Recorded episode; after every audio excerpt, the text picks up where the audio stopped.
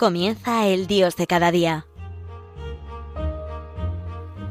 Desde la Archidiócesis de Zaragoza con el Padre José Antonio Calvo.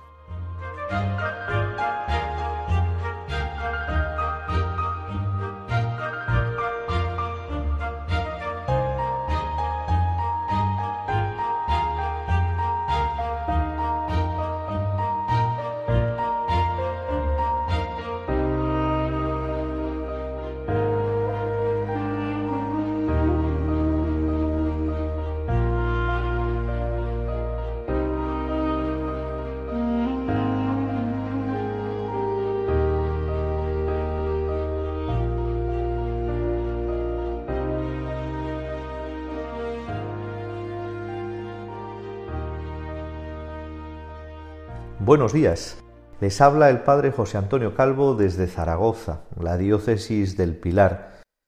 Como no podía ser de otro modo, hoy voy a hablar de Adviento, este Adviento recién estrenado, y lo voy a hacer en perspectiva poética, como vengo desarrollando en los últimos programas. Ya desde el principio les digo que pueden enviarme sus preguntas y sugerencias a la dirección de correo electrónico el Dios de cada día 1 arroba radiomaria.es. Y vamos ya con nuestro acercamiento poético al Adviento. Un acercamiento que, que tiene tres protagonistas, como el propio tiempo de Adviento.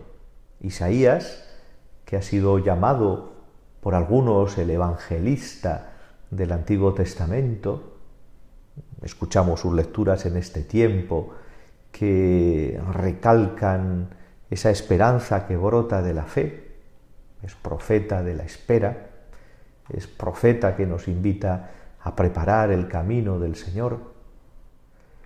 Vamos a acercarnos también poéticamente al adviento de Juan Bautista, el primero en reconocer al Mesías antes de haber nacido a este mundo ninguno de los dos, estando en los vientres de sus madres, Santa Isabel y la bienaventurada Virgen María, ella que es la tercera figura del Adviento y la definitiva, ella es la Madre de Dios, y por ella el Adviento se convierte en Navidad. El Papa Benedicto XVI la llamó mujer del Adviento porque es el modelo de todas las actitudes propias del adviento, confianza y disponibilidad. Vamos ya, vamos ya con algunas de nuestras poesías.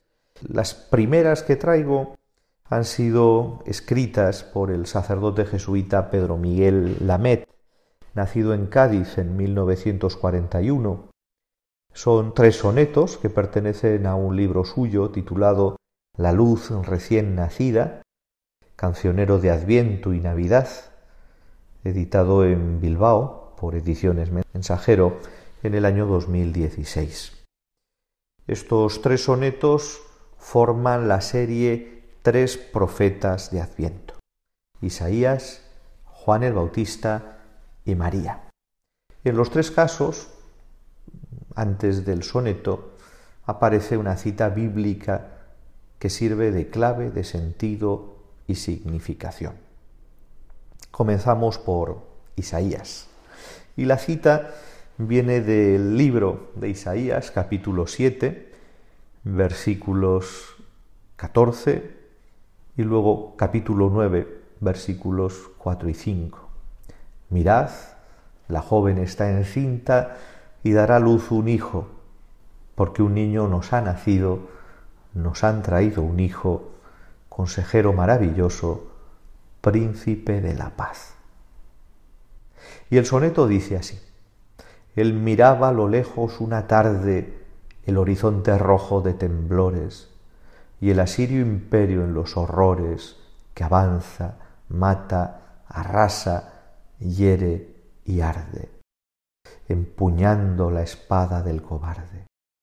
Cuando una luz deshace sus dolores y de la sangre brota entre las flores una visión de paz como un alarde. No temas más, que ya amanece un sueño, Un hijo trae la luz sobre la tierra, un niño se os dará. La joven madre ya está encinta y en su seno encierra el sendero de amor con que se abre al mundo un Dios que anhela ser pequeño.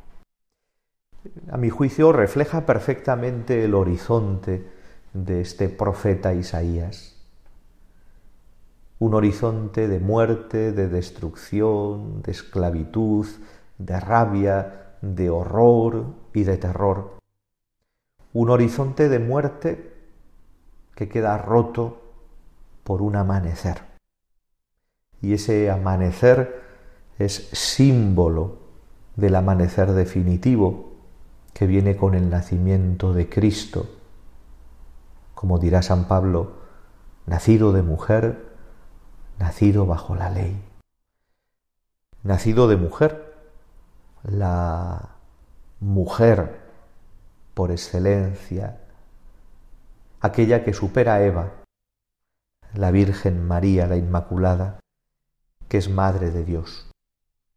Y este Dios tan grande, creador, anhela ser pequeño, anhela ser hombre entre los hombres, anhela ser hermano entre los hermanos, para sí, hombre y hermano, Dios de Dios, luz de luz, poder morir y resucitar para salvarnos. Y vamos a, Juan, a Juan el Bautista. Y el versículo que aparece al comienzo de, de, este soneto de Pedro Miguel Lamet está tomado del Evangelio según San Mateo en el capítulo 3. Es el versículo tercero. Voz que clama en el desierto, preparad el camino del Señor, enderezad sus sendas. El poema dice así. Si pudiera ser piedra en el camino, si humilde valle junto a la montaña, si simple flauta cortada de una caña y flor oculta que esconde su destino, si pesara un menos que un comino que a nadie importa, pie que acompaña, una voz que resuena de la entraña del desierto y apunta a lo divino, podré gritar que vienes, que andas cerca, bautizar con el agua de este río que fluye sin quedarse y va derecho a ese mar que eres tú, oh Señor mío, que vienes a regar nuestro barbecho. Quisiera ser el cubo de tu alberca. Si pudiera, si pudiera. Me suena una canción de estas de, de nuestra época, ¿no? Pero me parece mucho más bello poder gritar que vienes, poder gritar que andas cerca, Señor. Pero es que además podemos gritar que vienes y que andas cerca porque nosotros nos hemos encontrado contigo, te hemos visto, te hemos oído, te sentimos en todas partes. ¿A dónde iré lejos de tu aliento? ¿A dónde escaparé de tu mirada? dice el Salmo.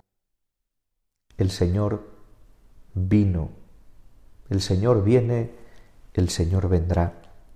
Y nosotros podemos, somos mensajeros de su venida, como Juan Bautista.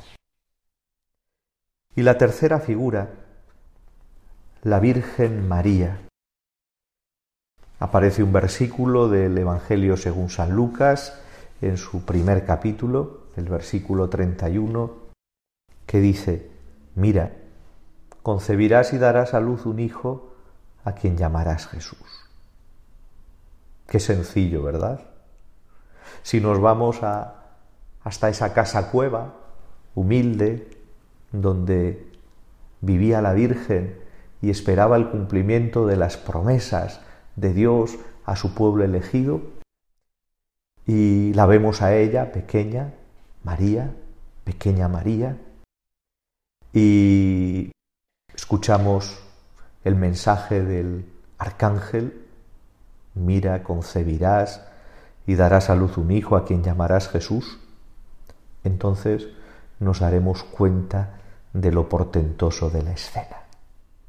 Escribe su soneto Pedro Miguel Lamet que dice así. Cuando contemplo el brillo de mi aldea, bajo el sol que se ríe con la fuente, o el trigo que se mece blandamente y promete nacer mientras verdea, cuando escucho a José que carpintea una cuna de olivo, oigo a la gente que me sabe feliz porque presiente una ola de luz con la marea.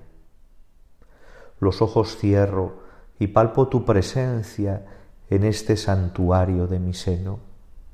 Oh mi niño, te siento en mi regazo y te escucho latir con la querencia de un vacío que nunca estuvo lleno y un mundo desvalido sin tu abrazo. Qué maravilloso, ¿no? Poder estar metidos hoy en el corazón de María y escucharle decir corazón a corazón, corazón de María, corazón de Jesús, mi niño, te siento en mi regazo, a ti que estás en este santuario de mi seno, palpo tu presencia. Y yo pienso en la comunión, cuántas veces siento fervor en la comunión y cuántas otras dejo pasar. Que no quede una comunión, que no quede un adviento sin vivir en profundidad y sin agradecer. Hacemos una pequeña pausa para repensar con música estas ideas que les vengo proponiendo. Volvemos en unos minutos, no se vayan.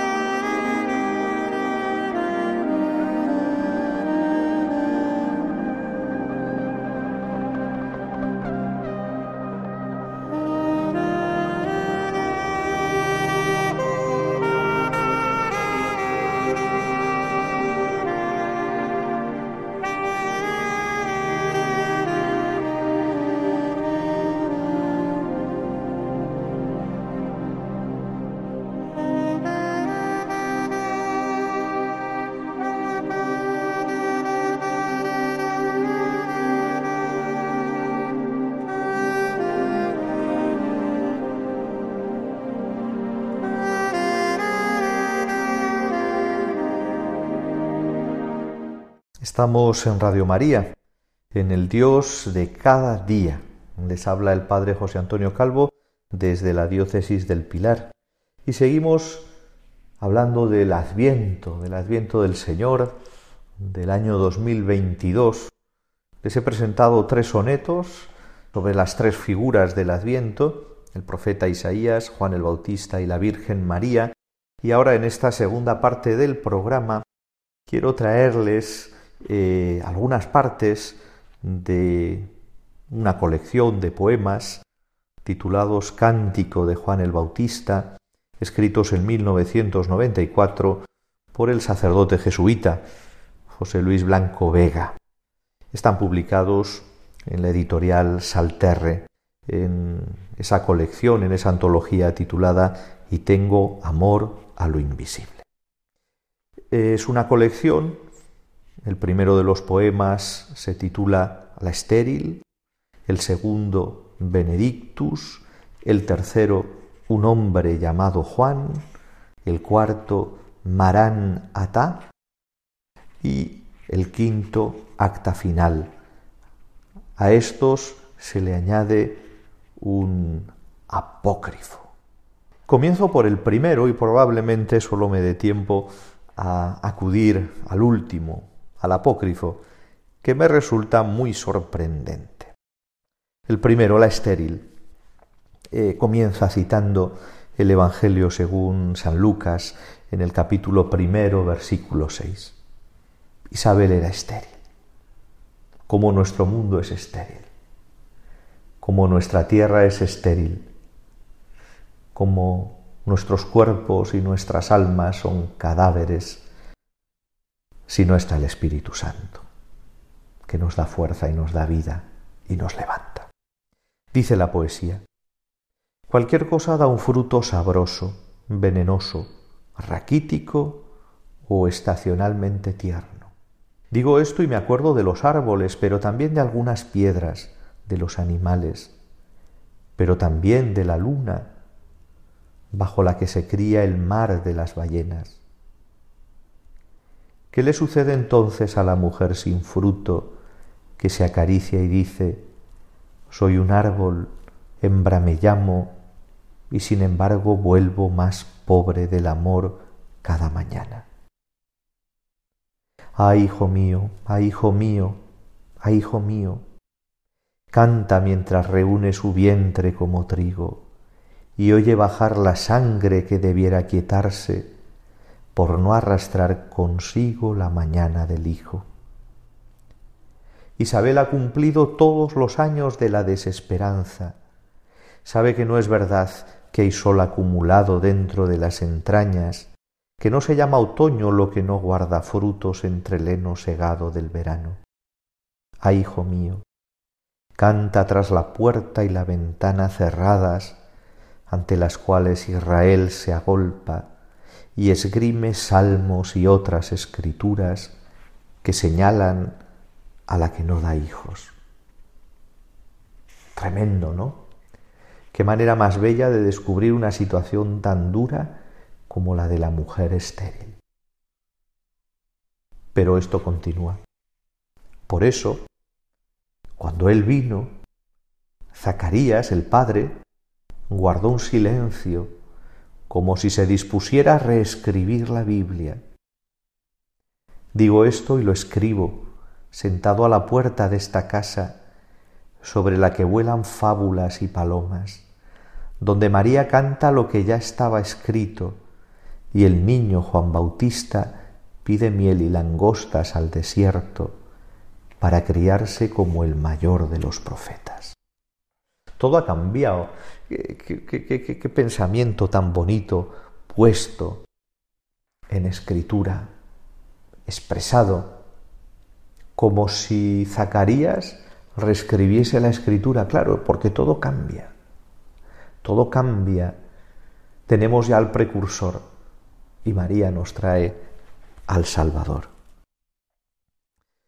El último de los poemas de esta colección, que se titula Apócrifo, nos sitúa ya en una visita hipotética, pensada, de Isabel a su hijo Juan que ya vive en el desierto. Un diálogo poético. Comienza la pregunta de Isabel, sigue la respuesta de Juan y viene una pequeña reflexión que concluye estos distintos pasos, cuatro en concreto, en este poema titulado Apócrifo. ¿En dónde duermes, hijo? ¿Dónde te duermes? pregunta Isabel.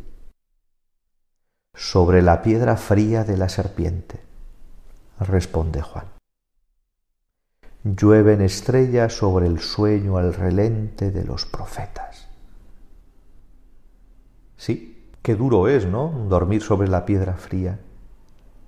Pero el profeta encuentra en esa piedra fría una lluvia de estrellas. Dios que le habla y que quiere que hable a su pueblo. Segundo paso. Tus carnes como arena, ¿de qué se visten? Y responde Juan, de pieles de camello que no cosiste. Viene la reflexión, ni van ni aguja, que tan ruda camisa va sin costuras. No sólo de pan vive el hombre, y no sólo viste de hechura de manos humanas, sino que todo nos ha sido dado para gloria de Dios y bien de los hombres. Por eso Juan Bautista no necesita nada, con pieles de camello. Se sirve de la naturaleza para servir al Señor y para servir al hombre. Tercer paso. Sin el pan de tu casa, dime qué comes, dice Isabel. Cigarrillas cantoras y saltamontes, responde Juan. Y miel de enjambre que el sol pone de dulce los roquedales. Es la reflexión conclusiva. Claro, es ahondar en aquello de que para el que busca y encuentra a Dios, no le hace falta nada porque lo tiene todo, incluso miel, incluso dulce, incluso azúcar. Y ya terminamos este apócrifo y vamos terminando nuestro programa de hoy. Voz de Dios, hijo mío, di que proclamas, dice la madre Isabel. Y Juan Bautista responde, que el reino de los cielos viene mañana. Y la reflexión, o que ya vino, que hay más pan, según dicen los campesinos viene mañana, viene hoy, vino ayer. Porque el nacimiento de Jesucristo abrió una nueva etapa para el mundo. Bueno, pues vamos a seguir preparándonos para eh, esta Navidad que ya se acerca.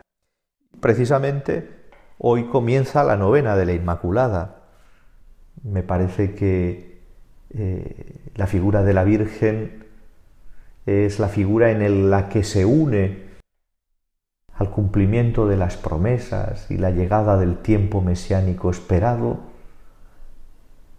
la fe, el silencio, la oración, la alabanza, su disponibilidad a la voluntad de Dios y al servicio. Tenemos ahí un montón de actitudes que podemos imitar. Todos, y no solo durante el Adviento, sino también durante todos los días del año. Terminamos por hoy. Muchísimas gracias por compartir conmigo su precioso tiempo. Recuerden que este y todos los programas de Radio María pueden volver a escucharse en podcast a través de la web www.radiomaria.es y también a través de Spotify, Apple y Google Podcast. Feliz jornada. Les encomiendo ante la Virgen del Pilar.